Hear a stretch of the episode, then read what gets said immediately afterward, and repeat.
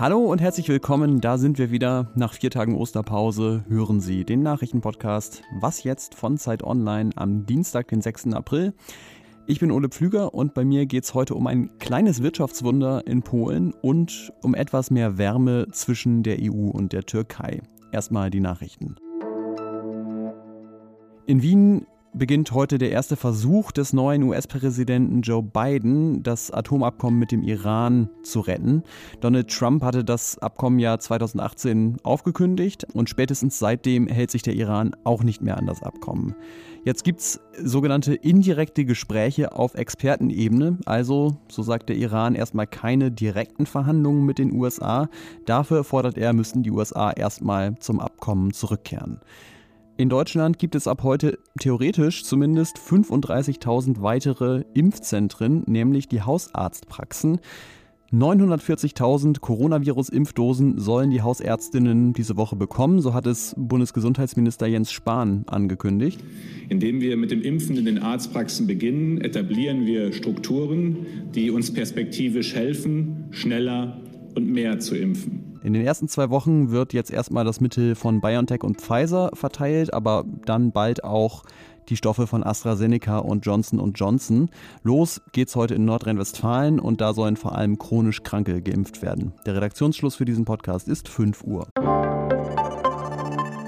Werbung. Diese Woche in der Zeit? Die Bücher des Frühlings. 16 Seiten blühende Fantasie von gefährlichen Liebschaften, einer Flucht auf dem Mississippi und magische Erzählkunst. Das Literaturspezial zur Buchmesse in Leipzig. Die Zeit, Deutschlands größte Wochenzeitung. Jetzt am Kiosk oder direkt bestellen unter zeit.de/slash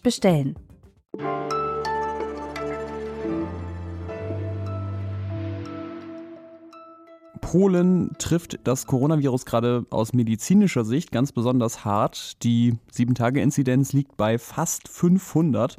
Im Moment stehen nur Uruguay, Ungarn und San Marino schlechter da.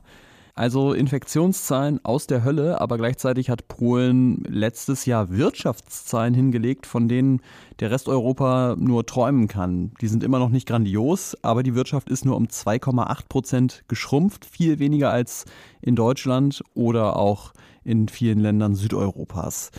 Und äh, ja, nebenbei hat das Land auch noch so viel nach Deutschland exportiert letztes Jahr wie noch nie in seiner Geschichte, trotz Corona. Wie das sein kann, das erklärt mir jetzt Ulrich Krökel, der freier Journalist ist und unter anderem für Zeit Online über Polen berichtet. Hallo Ulrich. Hallo. Wie kommt es denn, dass Polen trotz ja, ja wirklich verheerender Corona-Zahlen vergleichsweise gut durch diese Krise kommt wirtschaftlich? Ja, das hat in erster Linie damit zu tun, dass die Branchen, in denen Polen stark ist, weitgehend abgekoppelt sind von dem gesellschaftlichen äh, Lockdown.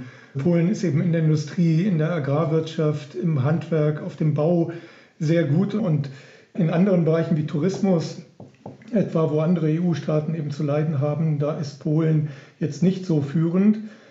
Dazu kommt noch, dass Polen eben auch in den vergangenen 20 Jahren sehr, sehr gut unter verschiedenen Regierungen gewirtschaftet hat und der Staatshaushalt ausgeglichen war und von daher Geld für Hilfspakete vorhanden war. Und insofern kann man vielleicht als Fazit sagen, Polen konnte in der Krise auf deutlich geringerem Niveau, aber im Grunde einfach weitermachen wie im Vorfeld von Corona auch. Was ist denn mit Polens Rolle in der EU? Also Kaczynski wirkt jetzt auf mich nicht wie der enthusiastischste Europäer eigentlich, aber kann dieser polnische Boom am Ende auch der EU nutzen? Ja, ich denke schon. Also das ist die alte Frage vom Wandel durch Handel und es ist natürlich ganz klar, also Kaczynski und auch die, seine Partei, die PiS, die sind sehr stark ideologisch orientiert, weniger populistisch, sondern sehr stark äh, national äh, ideologisch. Ich glaube aber, dass sie am Ende doch von der Wirtschaft in Polen, von vielen Unternehmensführungen auch ähm, in der Hinsicht in Schach gehalten werden. Ähm, man braucht sich nur so ein Großunternehmen wie den staatlichen Mineralölkonzern Orlen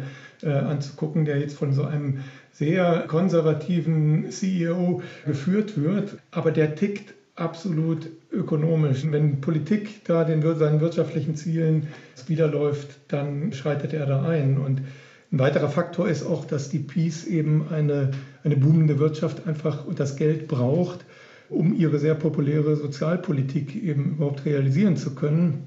Und deswegen wird, prognostiziere ich, diese ideologische Ausrichtung sich da nicht so stark durchsetzen. Ähm, die Regierung arbeitet ja zum Beispiel daran, die Unabhängigkeit der Justiz zu untergraben. Kann das mittelfristig zum wirtschaftlichen Problem werden für das Land?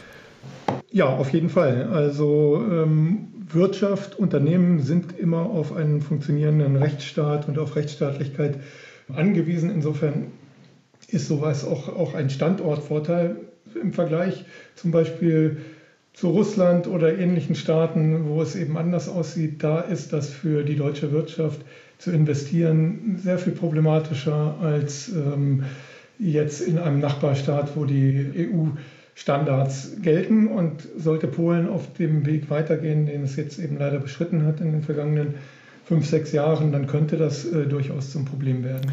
Vielen Dank, Ulrich Krökel. Gerne.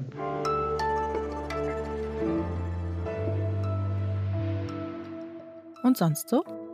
Die ganze Corona-Pandemie hat ja den SPD-Politiker Karl Lauterbach zu einem der prominentesten Politiker überhaupt gemacht. Da haben wir Lockdown plus Ausgangsbeschränkungen. Wir haben nicht weniger Teststoffkonzept. Die neue Variante, die Und um hier diese schweren Verläufe zu verhindern. Aber abseits der Gesundheitspolitik habe ich gestern bei der DPA lesen dürfen, Lauterbach ist nicht nur der Herr der Viren, sondern auch der Herr der Fliegen. Früher ist er wohl nie aus dem Haus gegangen, ohne sich eine Fliege umzubinden. Wenn Sie aber hin und wieder Talk Talkshows gucken, dann wird Ihnen auffallen, das ist jetzt nicht mehr so. Aber immer noch hat er eine Sammlung von mehr als 100 Stück bei sich zu Hause. Inzwischen findet er aber eben, Fliegen sind aus der Zeit gefallen und davon überzeugt haben ihn offenbar seine Kinder. An der Stelle muss ich allerdings Lauterbach mal vehement widersprechen. Und zwar mit Matt Smith als Dr. Who. Cool. Denn der sieht das auch so, Fliegen sind in. Cool. Cool. Wobei das modische Urteil eines Zeitreisenden, naja, vielleicht nicht so ganz zuverlässig.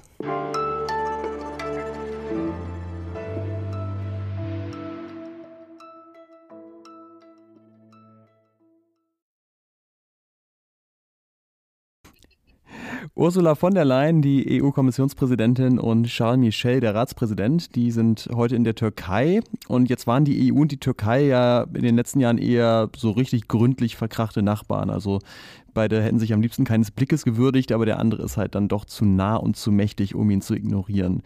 Gibt es jetzt Aussicht auf Besserung?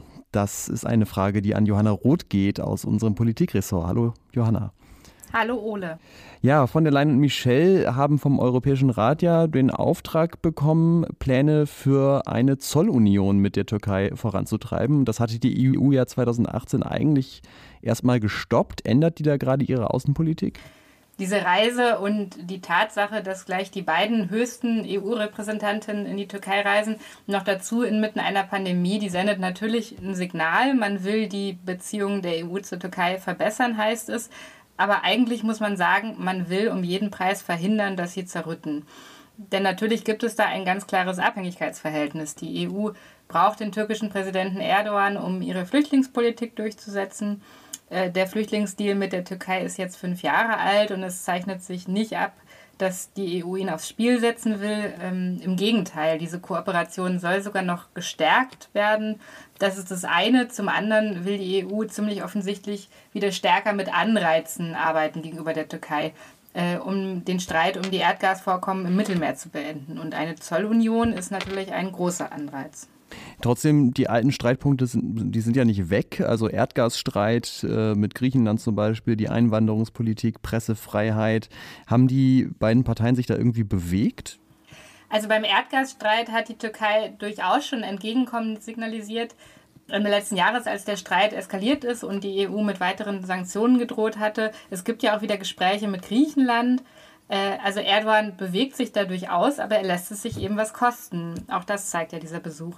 Was die Pressefreiheit und die andauernden und, und vielfachen Menschenrechtsverstöße in der Türkei betrifft, wird das von Seiten der EU immer wieder kritisiert. Es ändert aber letztlich nichts, solange Erdogan das nicht will. Und das wissen die EU-VertreterInnen natürlich. Da siegt dann im Zweifelsfall bittere Realpolitik, was die migrationspolitischen und geostrategischen Überlegungen angeht. Und äh, dazu kommt jetzt ja auch noch, dass die Türkei Mitte März aus der Istanbul-Konvention ausgetreten ist, also ein Abkommen, mit dem Gewalt gegen Frauen bekämpft werden soll. Wie hat die EU denn eigentlich bisher darauf reagiert? Äh, es, es gab Kritik. Also ähm, am deutlichsten war eigentlich der EU-Außenbeauftragte Josep Borrell, also quasi der Außenminister der EU, wenn man so will. Der hat den Austritt kritisiert und die Türkei aufgefordert, das rückgängig zu machen. Ähm, aber mehr muss Erdogan da ehrlich gesagt nicht befürchten. Und das weiß er natürlich auch. Kommissionspräsidentin von der Leyen hat sich nur sehr indirekt geäußert, indem sie unter anderem gesagt hat, dass der Schutz von Frauenrechten einen starken rechtlichen Rahmen benötige. Äh, und auch die Erklärung der Staats- und Regierungschefinnen vom letzten EU-Gipfel ist, was das betrifft, dürftig ausgefallen. Das muss man schon sagen. Da sagt die EU im Zweifelsfall lieber nichts, um diese Partnerschaft, ähm, die eben sehr schwierig ist, aber doch unumgänglich, nicht aufs Spiel zu setzen. Und auch beim Besuch von von der Leyen und Michelle heute ist, obwohl es jetzt gerade wieder eine Verhaftungsfälle gab, dahingehend leider nicht wirklich was zu erwarten. Vielen Dank trotzdem für deine Einschätzung, Johanna Roth. Gerne. Und das war's mit Was jetzt an diesem Dienstagmorgen. Heute Nachmittag hören Sie zum ersten Mal im Update den Kollegen Jannis Karmesin, den neuen Kollegen. Ich bin Ole Pflüger. Danke fürs Zuhören und über Mails an wasjetzt.zeit.de freuen wir uns natürlich alle. Tschüss.